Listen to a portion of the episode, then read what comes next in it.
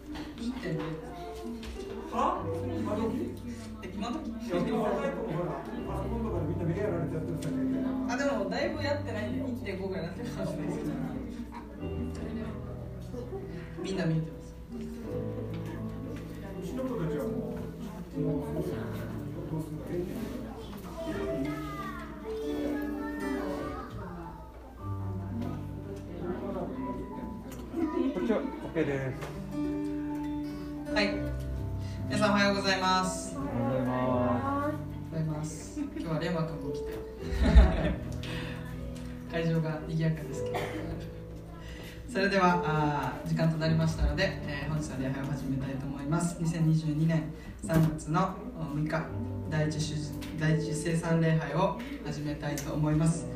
少しの時間ですけど23分ほど神様の前に心整える時間を持っていきましょう。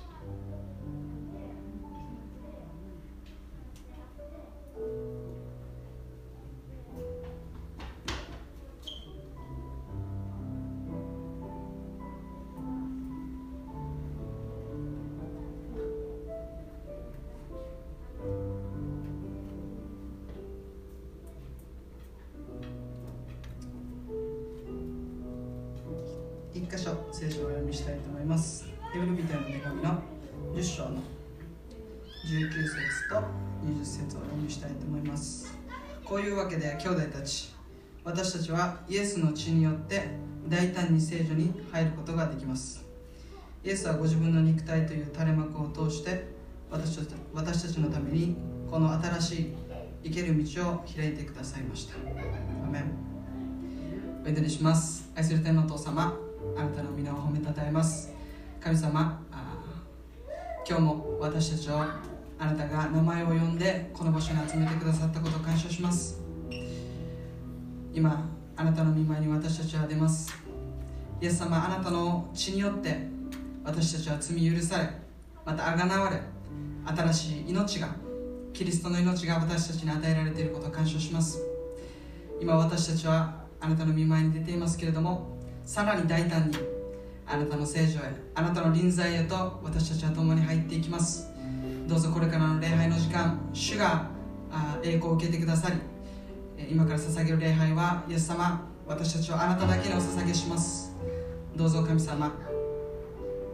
私たちを本当にあなたの臨在で、えー満たしてくださりまた触れてくださり今週たくさんのことがありましたけれどもどうぞその痛みをまたその傷をもあなたが触れてくださり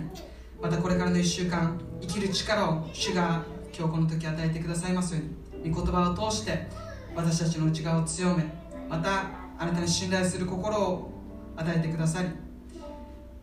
私たちが1週間力強く主にあって歩んでいくことができますように、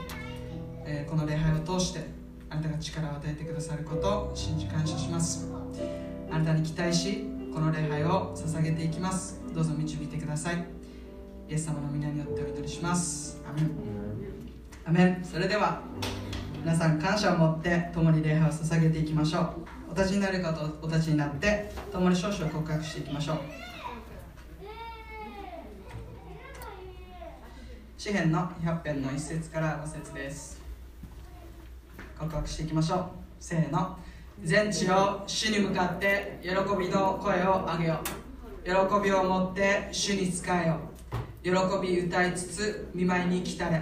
知れ主こそ神。主が私たちを作られた。私たちは主のもの主の民その牧場の羊である。感謝しつつ主の門に。賛美しつつその大庭に入れ。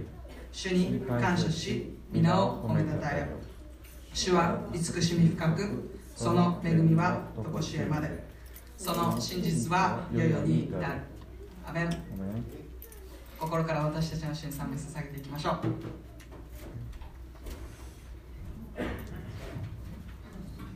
はい。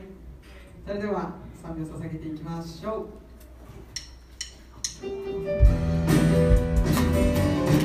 う。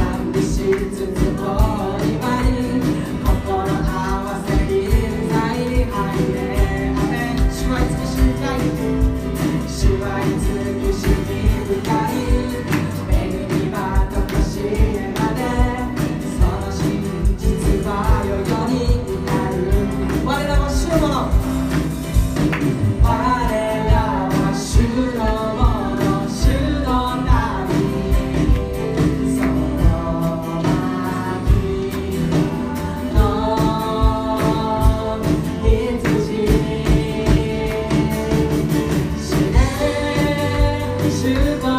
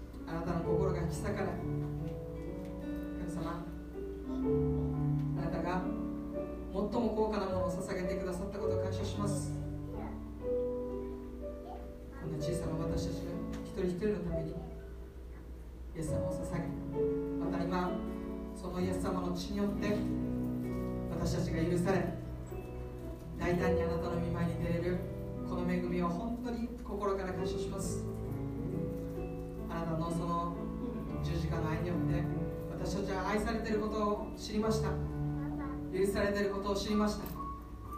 今希望を持って生かされていること。知って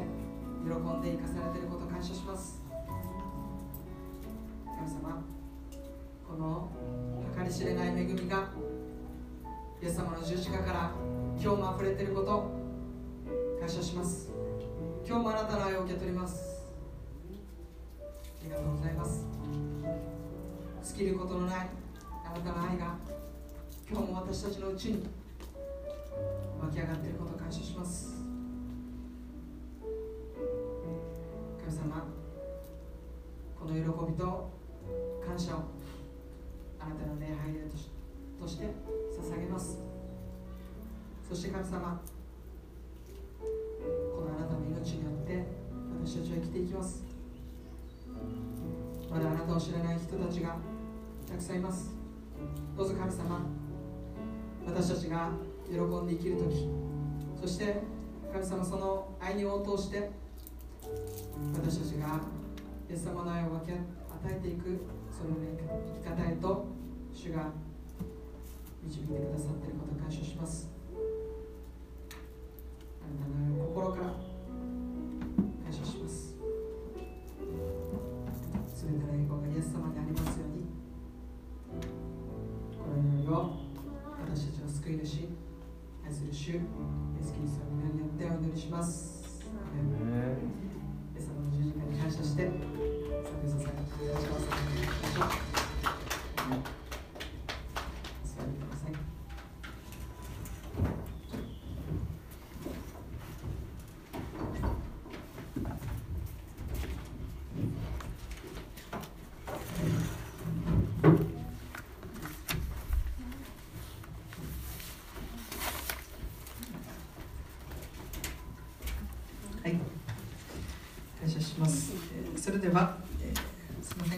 が、もう一度お立ちになる方たちになって、主の祈りを共に告白していきましょう。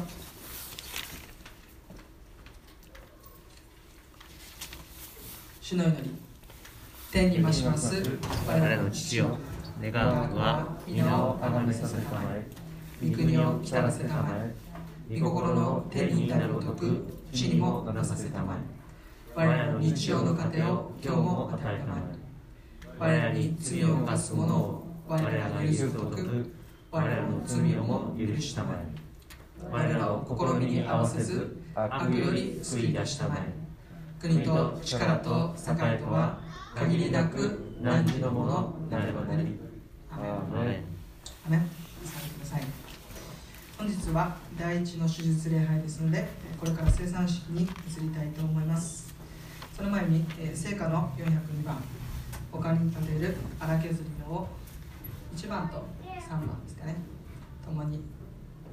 賛美を捧げていきましょう。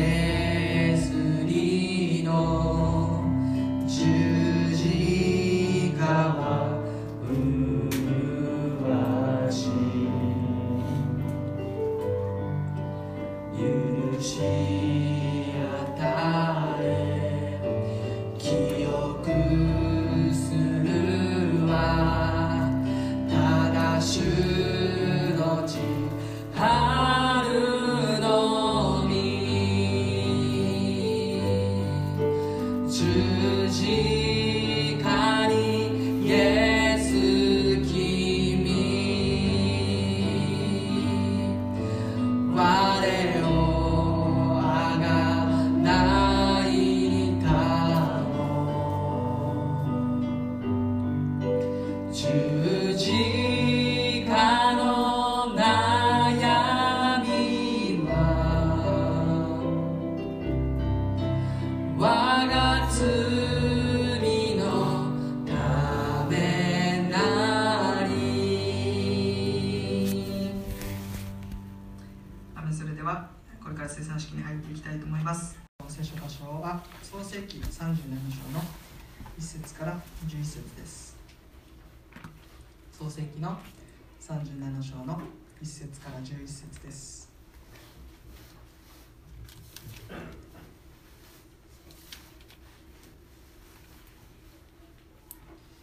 れでは奇数節私司会者があ司会者があそうですねわかりました。じゃあ司会者の方で、えーお読みさせていただきます、えー聖書箇所は創世記の37章の1節から11節です。目で追ってください。さてヤコブは父の切り内カナンの地に住んでいた。これはヤコブの歴史である。ヨセフは17歳の時兄たちと共に羊の群れを飼っていた。彼はまだ手伝い手伝いで父の妻ビルハの子らやジルパの子らと共に。ヨセフは彼らの悪い噂を彼らの父に告げた。イスラエルは息子たちの誰よりもヨセフを愛していた。ヨセフが年寄り年寄り子だったからである。それで彼はヨセフに綾織の長服を作ってやった。やっていた。ヨセフの兄たちは父が兄弟たちの誰よりも彼を愛しているのを見て彼を憎み穏やかに話すことができなかった。さてヨセフは夢を見てそれを兄たちに告げた。すると彼らはますます彼を憎むようになった。ヨセフは彼らに言った。私が見たこの夢について聞いてください。見ると私たちは畑で束を作っていました。すると突然私の束が起き上がりまっすぐに立ちました。そしてなんと兄さんたちの束が周りを周りに来て私の束を節を拝んだのです。兄たちは彼に言った。お前が私たちを治める王になるというのか。私たちを支配するというのか。彼らは夢や彼の言葉のことでますます彼を憎むようになった。再びヨセフは別別の夢を見てそれを兄たちに話した。彼はまた夢を見ました。見ると太陽と月と11の星が私を私を節を拝んでいました。と言った。ヨセフが父や兄たちに話すと父は彼を叱って言った。一体何なのだ？お前の見た夢は。私やお前の母母さん兄さんたちがお前のところに進み出て地に伏してお前を拝むというのか。兄たちは彼を妬んだが父はこのことを心に留めていた。アメン。本日はこの箇所からヨセフの夢と題してナテル宣教師にメッセージを取り付いていただきたいと思います。よろしくお願いします。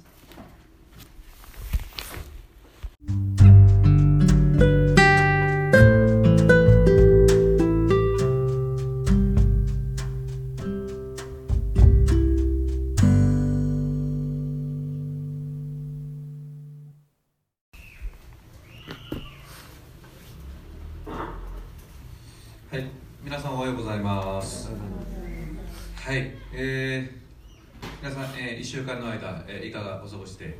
えーいらっしゃいましたでしょうか。えー今、皆さんと共にこう対面でですね、こう顔を合わせて礼拝捧げること、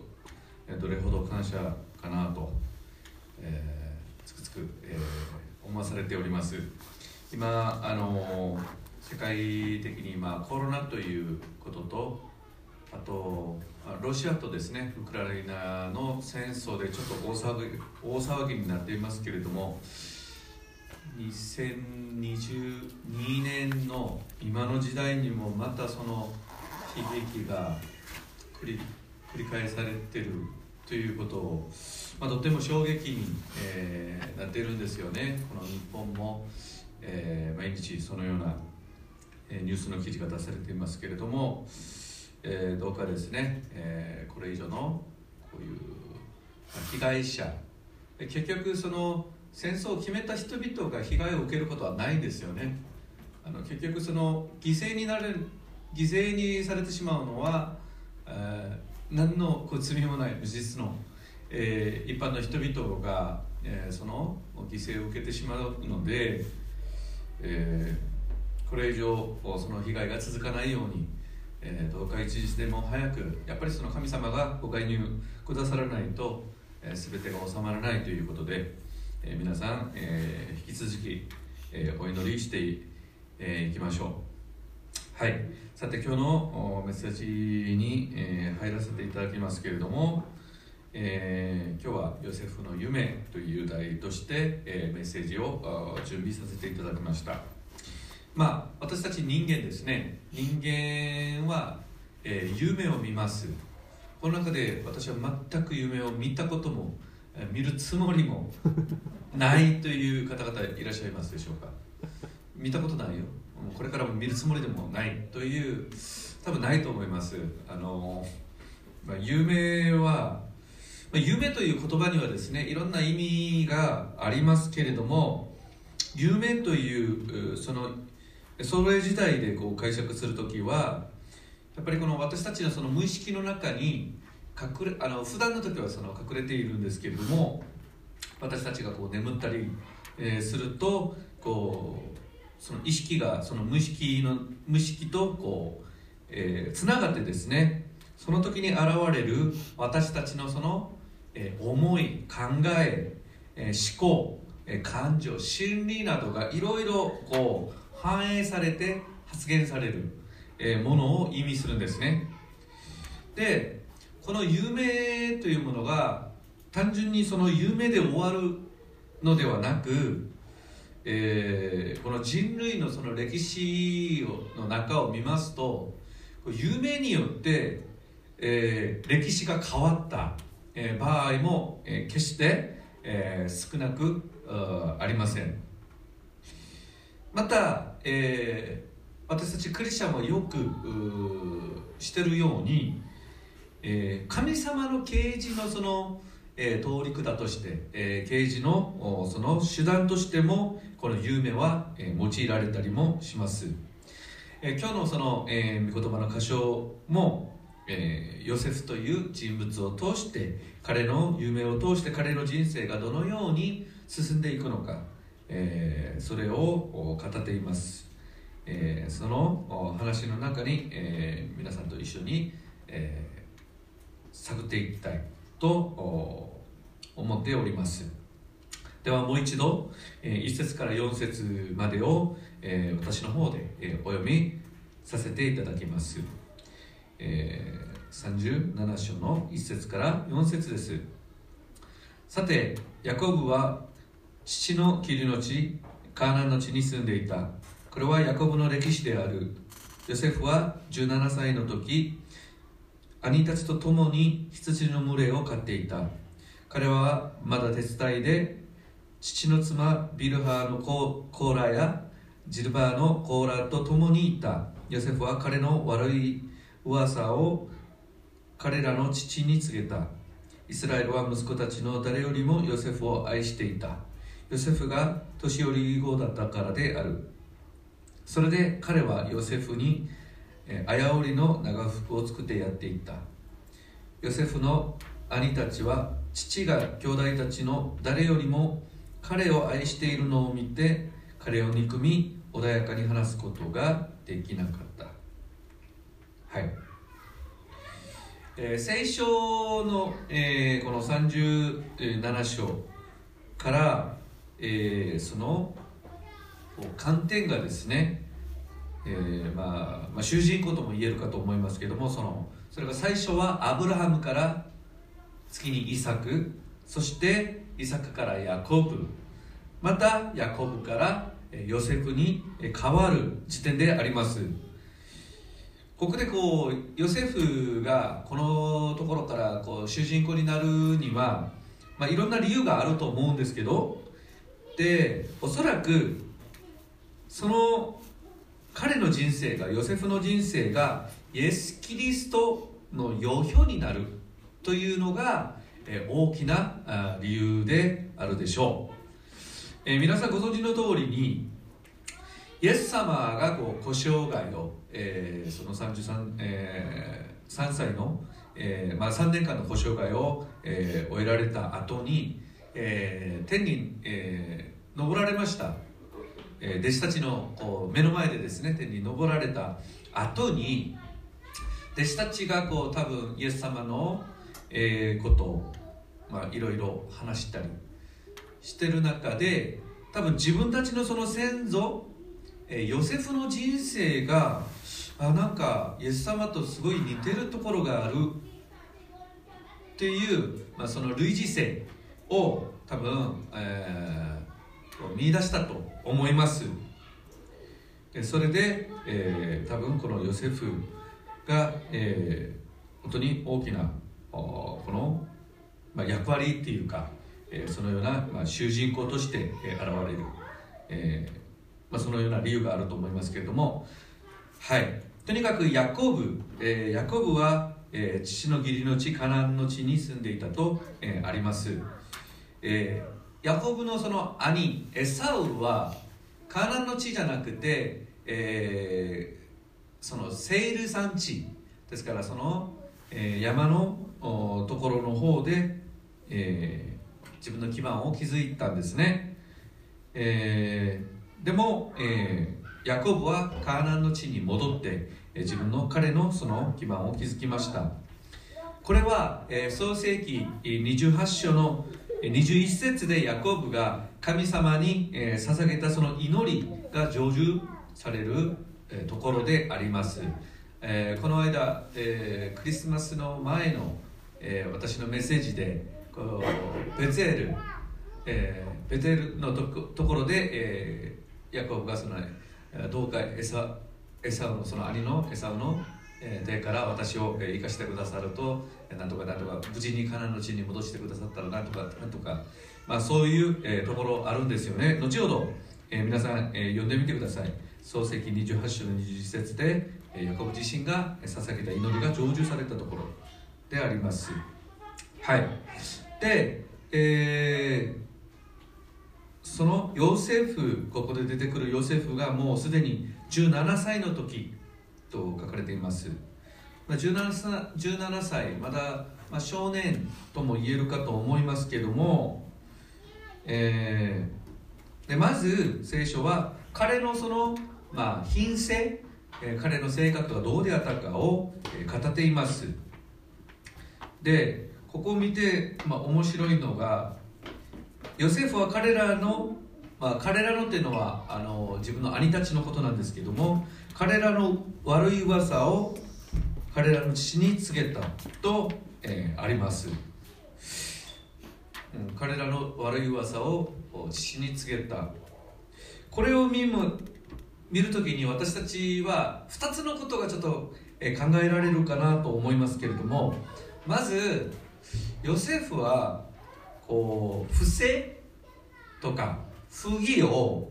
こう見過ごすことができない。そういう人である可能性。そしてもう一つはものすごく正直な人である可能性。なんですね。ですからまあとっても素直じゃ素直純粋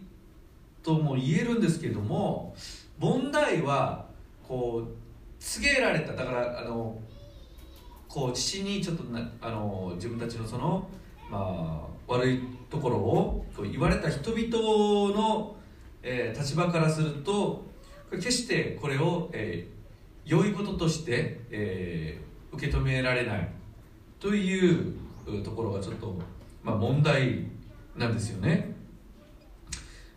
でまたそのようなヨセフを、えー3節を見ますと、えー父であるそのヤコブが、えー誰よりも愛したと、えー書かれています。はい。でまあその理由は理由があるんですね。ヤコブがこう自分の妻の中で一番愛してたのがこうラケールですね、えーレアとラケール。そしてまあ、えーその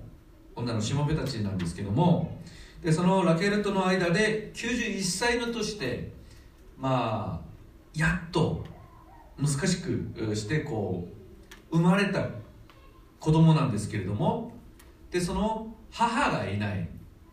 ですから、ヨセフはあのそのラケルが死んだ後に、えー父と、えー他のそのまあその時えーヨセフがこうお母さんと呼んだかどうかわからないんですけれども、まあ、ビルハとかジルバとか、えー彼女たちをですね、まあ、とにかく、えー母がいないもう亡くなってですね。ですから心がもっとあのヨセフの方に、えー行ったかもしれません。でとにかく、えーそのような理由は別としても彼のその純粋さ、えヨセフのその正直さをを通して見た時に多分兄弟の中で一番こう、えヤコブと、えヨセフはこう近い、えー関係だったのかなと、まあ、もちろん全ての子供たちは、えー可愛くてああ愛しいんですけどもでもヨセフがこうよくあの父に懐いてるというか、えーものすごくこうあのヨセフ自身も父を敬っていたと判断することができるかなと思います。でこのようなヨセフの姿、えーヨセフの姿はだからですからヤコブと、えーヨセフの姿はイエス・キリストのその、えー見姿に、えーとても似てるところが多いとお言えます。イエス様も、まあ、ヨセフとちょっとイエス様が似てるところとしてはやっぱりイエス様ご自身もの不正や悪いこと、えー不義なことを、えー見過ごすお方ではなかったですね。イエス様はヨセフはそのただ、えー自分の父だけに、えーちょっとなんかこう、ま、こそこそだったのかどうかわからないんですけども、えー父にだけ言う人だったんですけどイエス様はそうじゃないんですよ。その不義やその不正なことを見てたらその当事者たちの前であなたはこれは、え間違っていると。これを堂々と、えーその悪を行う人とか悪を企んでいる人々に堂々と、えーこう告げられるお方でした。またイエス様も誰よりも純粋な心で、えー正直な心で天の父なる神様を愛しておられました。またその天の父なる神様天の父もイエス様を誰よりも、えー大切にし愛しておられました。そのような、姿が多分弟子たちの目に映っていたと思います。であの先ほども、え申しましたけどもでもこれを見てるですからある意味、えーそういうこう直接あなたは間違ってるよと言われるかはそう兄たちとかそしてイエス様に、えそのような間違い、えその過ちを指摘された人々の方からはこれを決して、えーよく見れないんですよね。あのまあ正論は言われてる。でもすごいこうこっちの方からはもうすごい、あのイライラするようになるっていうか。ヨセフの兄弟たちは父に、えー特別な愛を受けている、えーそのような、えーヨセフを、えーととても妬んでですね憎んでて、えー自分たちのその、まあ、悪い噂っていうのは結局彼らのその党がですよね。彼らが、えー犯しているその過ち。それをこう告げたヨセフをとっても憎んでいました。であのーこのえー、4節にですね、え4節に兄たちは、えー父が兄弟の誰よりも彼を愛しているのを見てて、えー彼を憎み穏やかに話すことはできなかったとありますよね。書かれてるんですけどもこれをですね、えー解釈するとヘブル人たちのその挨拶が何なのか皆さんご存知ですか？あのユダヤ、まあ、今はユダヤ人ですけども当時はヘブル人。ヘブル人たちはえー挨拶の時に最初、まあ、今でもあのイスラエルの人々挨拶する時に、えー私たちも知ってる単語で挨拶を交わしてるんですけどもご存知でしょうか？シャロームですね。シャロームってはい。あのある教会の先生はもう始まる前にハレルヤシャロームと、えー叫ぶ先生もいらっしゃったりするんですけどもシャロームはその意味としては平安を祈るあなたの平和平安を祈るよとはい。えそういう意味なんですね。あのー韓国語で「あにょはせよ」って、えー挨拶するんですけどもその「あんにょ」っていうのが「あんね」なんですね。だからあなたのあんあのあなたは平和平安ですか？っていう意味なんですけどもとにかく彼らがその穏やかに話すことができなかったっていう意味は実は平安を祈る。だからシャロームと挨拶することすらもできなかった。あんまりにももうねこう憎んでて挨拶もすすることができなかったっていうことなんですよ。それぐらい、えーその挨拶こ挨拶もできないぐらい、えー彼をこう嫌ってったということなんですね。はい。ですからもう当たり前ですよね。会話もしたくないという、まあ、それは挨拶もしたくないんだったら、まあもうもう言葉を交わすことももうしたくないということ。でこれが、まあ、ヨセフがエジプトにこう売られてしまう、えー動機になりました。きっかけになりました。イエス様の時代にも同じことがありました。パリサイ人や立法学者そして祭司たちが自分たちのその咎を自分自分たちのその、えー罪をこう告げている、えー自分たちのその、えー罪を指摘しているイエス様の姿。神様との、え関係が特別じゃなければ神様を、え心から愛しておられなければ可能ではなかったその奇跡印などを、まあ、そのような能力を見せた時にもイエス様をとっても憎んでいました。パリサイ人と立法学者祭司たちはあいつっていつ殺そうかと。で結局その彼らが企んでいたその陰謀がですねイエス・キリストを十字架につける十字架に、えーかけてしまうきっかけとなりました。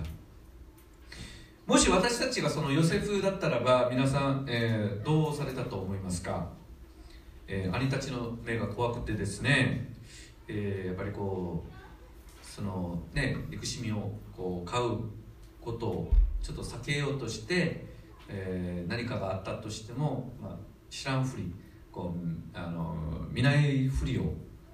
したでしょうか。でも根本的に神様が私たちはですね神様が私たちに何をこうすること何を願っておられるのか私たちに対してですねそれにまず焦点を合わせるのが一番、え正しいんじゃないのかなと、えー思います。私たちはあなんかその兄たちのあるいはその家族のあるいは友達の、えー同僚たちの何かを、えー考えるより神様が今自分に何を願っておられるのかそれに焦点を合わせる。それが一番、えー正しいことじゃないのかなと思います。でヨセフがこうなぜこう兄たちにじゃなくて父にだけそれをずっと告げていたの誓っていたのか、えちょっと考えてみますと多分兄たちがちょっとそういう状態じゃなかった可能性もあります、えーお分かりでしょうか。ですからあのお兄さんこれちょっとおかしくない？って兄ちゃんこれちょっとあのそれはダメじゃんって言いたくても兄たちがもうあんまりにもちょっとそういう耳を持った、ね、持ってない。だから言っても多分あの通じないかなと。それでまあ父にだけ話した可能性もあります。とにかくヨセフがこういう人であったというのこういう性格やこういう、えー品性絵を持った特徴を持ったのは神様の摂理に、えーなったものです神様の摂理によってこういうヨセフという人物が、えー生まれそういうそのように、えー彼のその性格人格が形成されたわけであります。それは、え確かなことです。次に、えー5節から11節を、えお読みしたいと思います、え37章の5節から11節。さてヨセフは夢を見てそれそれを兄たちに告げた。すると彼らはますます彼を憎むようになった。ヨセフは彼らに言った。私が見たこの夢について聞いてください。見ると私たちは畑で束を作っていました。すると突然私の束が起き上がりまっすぐに立ちました。そしてなんと兄さんたちの束が周りに来て私の束を不し拝んだのです。兄たちは彼に言った。お前が私たちを治める王になるというのか。私たちを支配するというのか。彼らは夢や彼の言葉のことでますます彼を憎むようになった。再びヨセフは別の夢を見てそれを兄たちに話した。彼はまた夢を見ました。見ると太陽と月と11の星が私を不し拝んでいましたと言った。ヨセフが父や兄たちに話すと父は彼を叱っていた。一体何なのだ？お前の見た夢は。私はお前の母さんたちあ母さん兄さんたちがお前のところに進み出て地に伏してお前を拝むというのか。兄たちは彼を妬んだが父はこのことを心に留めていた。はい、えー今日の箇所の、まあ、メインの、えーテーマですね、えー有名の話が出てきました、えー先ほども、え皆さんに申しましたように、えこのテキストはですねますます、え彼を、え憎むようになったという結論から、えもっとだ、え先に出すんですよね。でこの有名な話を聞いててもっと憎むようになったっていうのは、えーまあ、そのようなインパクトがあったという話にもなりますあんまりにもその、えーヨセフの話がですねただの夢の話じゃなくてそれを聞いた瞬間に「なんだと!」と、えー多分まあここでは、えーちょっとこうおとなしい文章で書かれてるんですけども「えーお前!」とか多分、まあ、そのように、えー結構怒ってたかもしれません。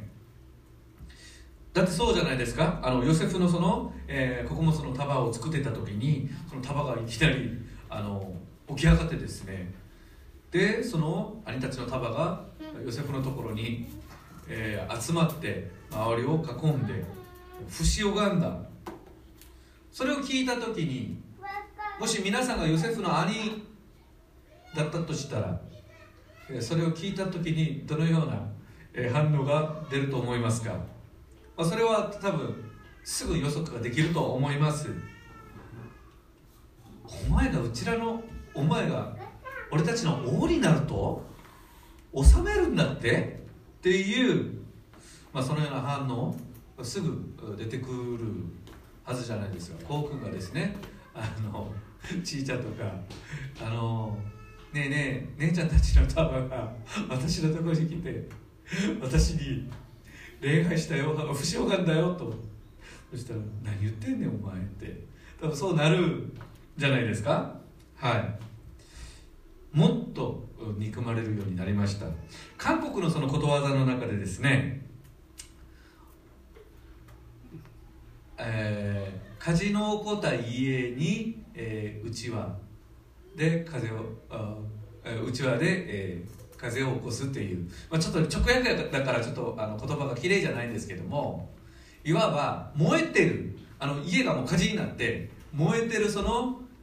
こう家の前でこううちわでですねこうしてる。ということわざがあります。ですからすごいもうすでになんか結構あの怒ってる怒ってる人にもっと、えー悪いことをするみたいな、えーまあ、そういう、まあ、火の上に、えー油をかけたらあのその石油をかけたらもっと火がこう激しくなるんですよね。そのような、えー話です。でヨセフが今それを、えー兄たちにしている。はい。そういう姿なんですね。こんなこと見てたらヨセフはアホかなとあの思うんですね。うんなんでこんなこんな話をするんやろうと。でヨセフは多分これは多分なんですけどおそらく兄たちが自分をあんまり好きじゃない自分のことが好きじゃないということを多分知らなかったはずがない。と思うんですね。ヨセフもすでに17歳。17歳の、えー少年でした、まあ、少年っていうかあの沖縄もそして、まあまあ、日本も韓国も昔は結婚とか、えーですからその大人と見る、えー基準がすごく、えー早かったからその低かったんですよ。今はまあ二十、歳になってもまだ、えーちょっとまだ若いっていう感じなんですけども昔ですから、えー私の、まあ、今は、えー亡くなっているんですけどもおばあちゃんとか、えー父側のそのおばあちゃんとか15歳の時、えー嫁に来てでその時、えーうちのそのおじいちゃんは、えー18歳とか。ですからもう結婚してもおかしくない。そのような年ですから、まあ、まだ手伝いだったっていうふうにはなってるんですけどももう仕事も始まっている。仕事あの父のね仕事を手伝っている、えそのような年まあ17歳だったら、えーまあ、昔とは、まあ、時代が違う違うとはいえどもまあバイトを始めたりとか。一応、まあ、人格は結構形成されてるところだと思うんですね。ですから兄たちが自分を嫌ってるっていうぐらいは多分どんだけ鈍感だとしても知ってたはず。だと思います。じゃあ先ほども話したことなんですけどもあのいつも通りにいつも通りですねあの父にだけ話してもいいよいいもののなんでその兄さんたちの前でこの夢の話をしたのか。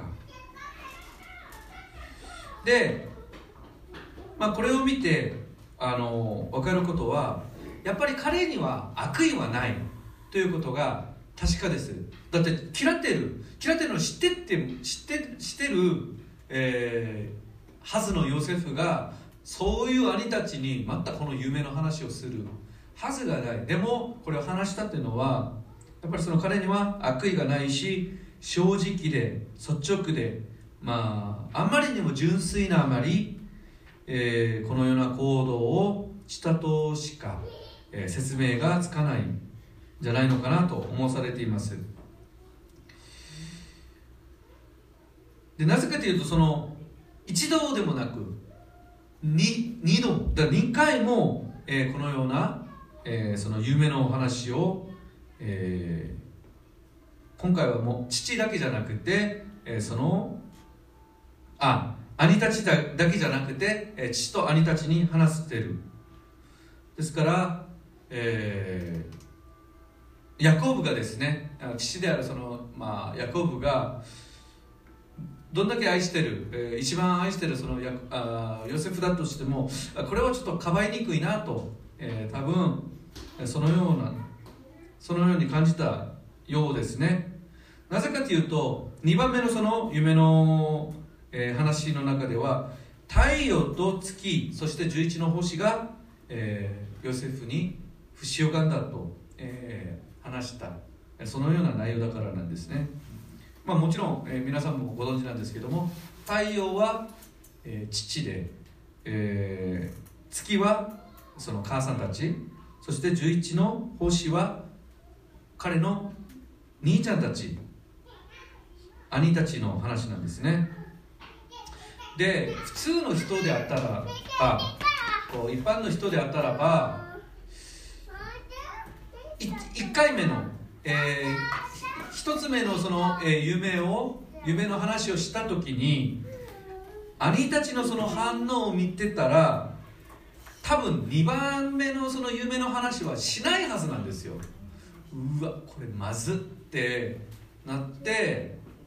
いやこれやっぱり言わん方がいいかなと。普通そうじゃないですか姉たちにこう話しててなんか「なんだと?」ってなんか言われててもうすごい怒られてたらばそういう夢を見たとしても多分言わないのが正常なはずで今回はもう兄たちだけじゃなくて自分をとってもあの大切にしてくれて愛してくれる父にまで叱られる、えーほどの、えーほどになるまでこのあ夢の話をするのはまあ納得いかない、えー話なんですね。特にこのヘブル人たちのその家系、まあ、ヘブル人たちだけじゃないと思うんですけどもこの下部長、えーですから父が、えーその、まあ、隊長みたいな、えーそのような制度、えー韓国はまだ、えー結構そういうところ残ってますけれども、まあ、日本も多分保守的な家庭はまだこう父の言葉がすごくあの強い、えーまあ、そういう家庭あるんですよね、まあ、沖縄にもちょっとそういうところあると思いますけど当時のヘブル人たちのその常識としては子供が子供に父が拝み節拝むとかひれ伏すとかそれは考えられない考えたくもない。ありえない話だったんですよ。でじゃあヨセフはなんであえてこんな話をしてて自分の家族たちにこういう憎みを買ってしまったのか。なんでそこまでしたのか。先ほど言いました通りになんかとっても正直で純粋だからもしくは KY だから空気読めないから？そういう理由だったでしょうか？ただ彼のその性格上にちょっとそういうところがあるからそれが理由だったでしょうか？とてもこうですねどう考えてもアホじゃない限りこのようなことをするはずがない。じゃあヨセフはほんまアホだったのかな？と思うんですけど。まあ結論から話しますとヨセフはアホじゃありません。ヨセフはバカじゃありません。これは神様のご介入でした。まあそのように、えー考えた方が考えた方がというかそのように考えるのが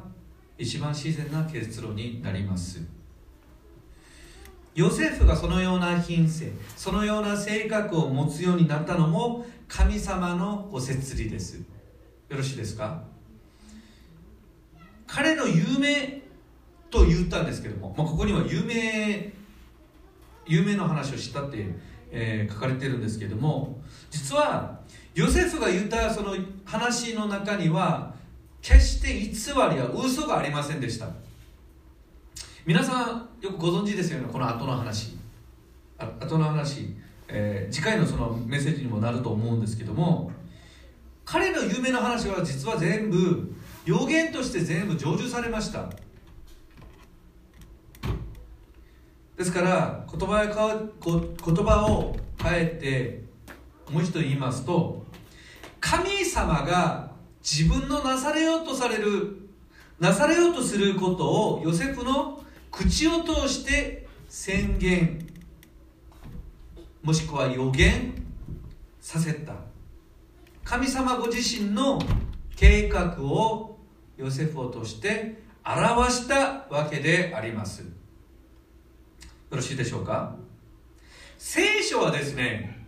何の理由もなく何かの事件を、えー記録する記す、えーことはありません。そんなことはないんですよ。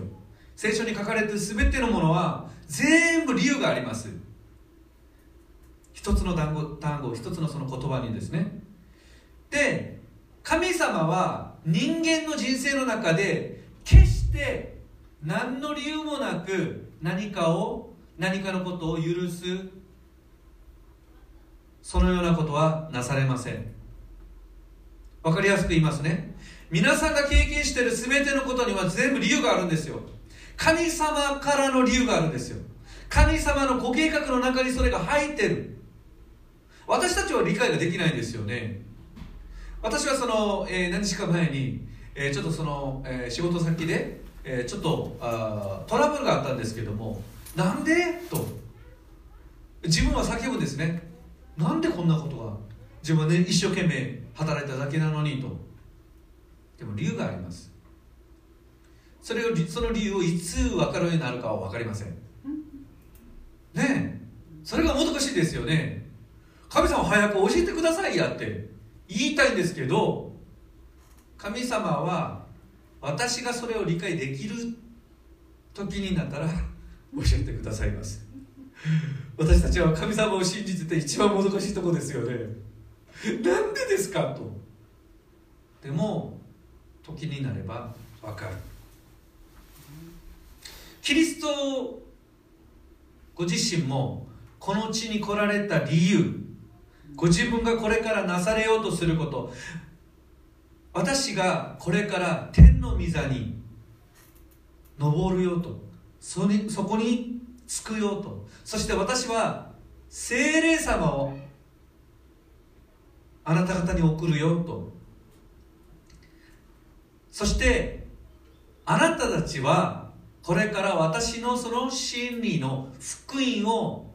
地の果てにまで全ての民族に伝えるようになるよとあらかじめて前もって全部語られました。中にはですねそれを最初聞かれた弟子たちはそれはちょっとありえない。いやイエス様もそこまでおっしゃるんですけどと。夢のような話。いやただの空想感。というふうに信頼してない人もいたかもしれません。弟子たちやそのイエス様についてきた人たち。当時はですね。でもイエス様の人生の中で一度も何一つイエス様が偽りでなされたとか何の理由もなくなされた。働きはありませんでした。ですよね。私たちは聖書を読んで分かりますよね。イエス様が語られた言葉ことごとく全部成就されました。そのように成し遂げられました。そして今の時代も今の時代になってもイエス様が語られた言葉それがどんどんどんどん成就されつつある。国と国国が戦争する。飢饉や伝染病が入ってってその時に驚くなとイエス様は語られました。怒ってるじゃないですか。今私たちが経験してる。その現実イエス様もその時全部語られました。私たちはそんな時来ますかいな。そういうふうな態度でずっと聖書を読んでたんですけどイエス様は何一つ理由もなく何の関係もなく語られた言葉はお言葉はありませんでした。当時聞いてた人々はちょっとバカバカしいと思ったかもしれません。でも天の父なる神様はキリストを決してバカにさせませんでした。全部イエス様が語られた言葉は本当のことでした。最後にその11節を見ますとヤコブはこの自分はあの自分のその息子であるそのヨセフに叱っていながらもやっぱりこの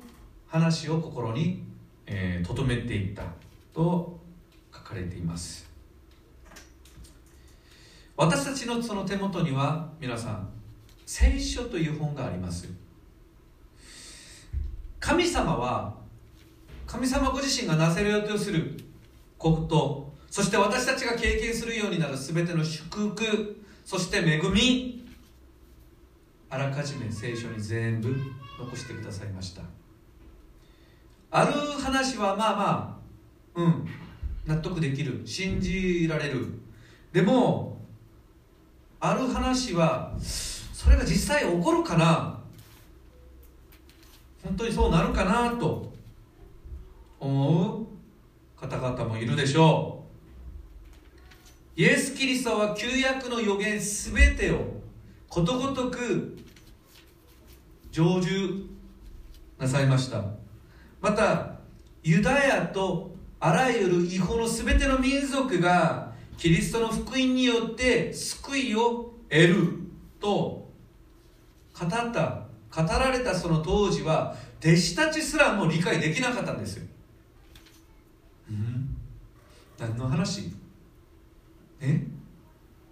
え？俺たちユダヤ人だけじゃなくて違法？違法人たちも？それはイエス様の夢見たのかな？そう思ったかもしれません。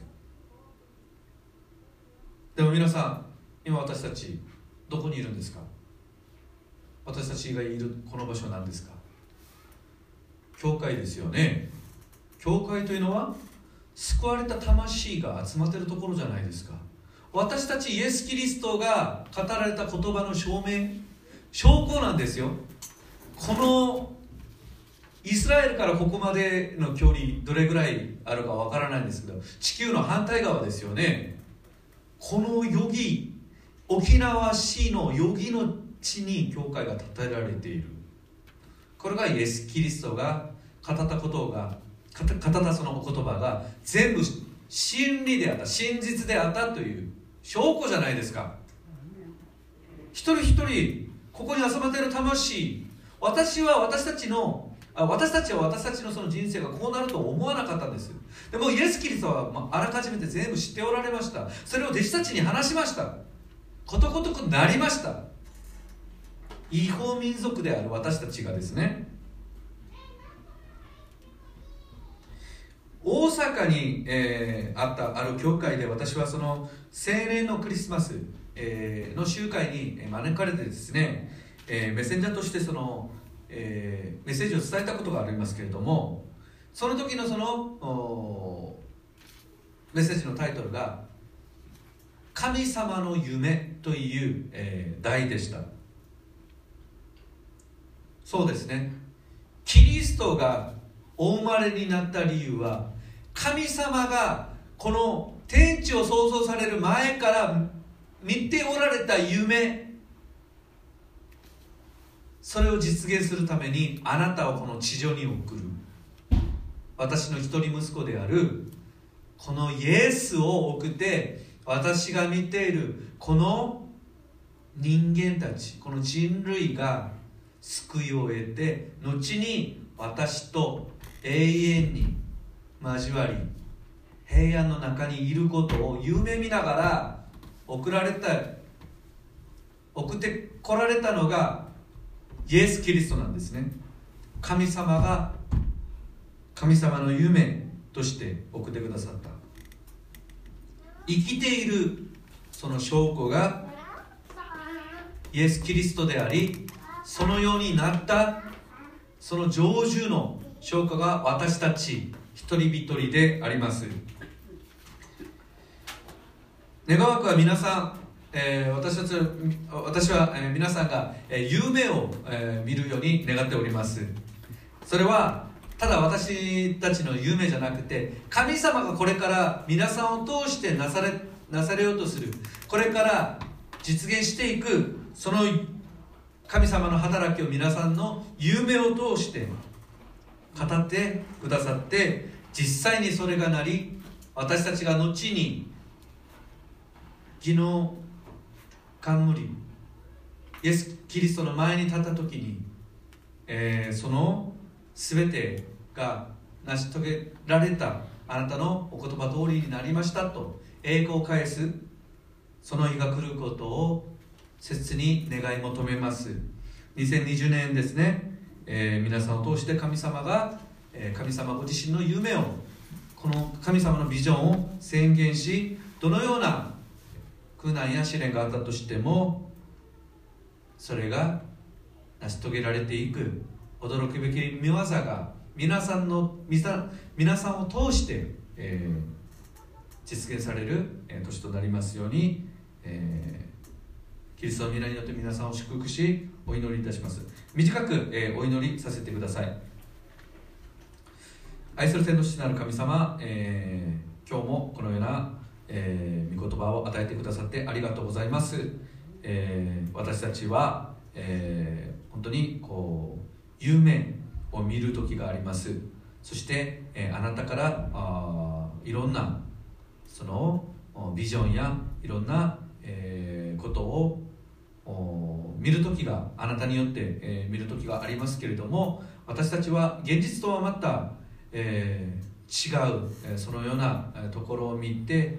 えー、とても信じがたいとか、えー、なかなか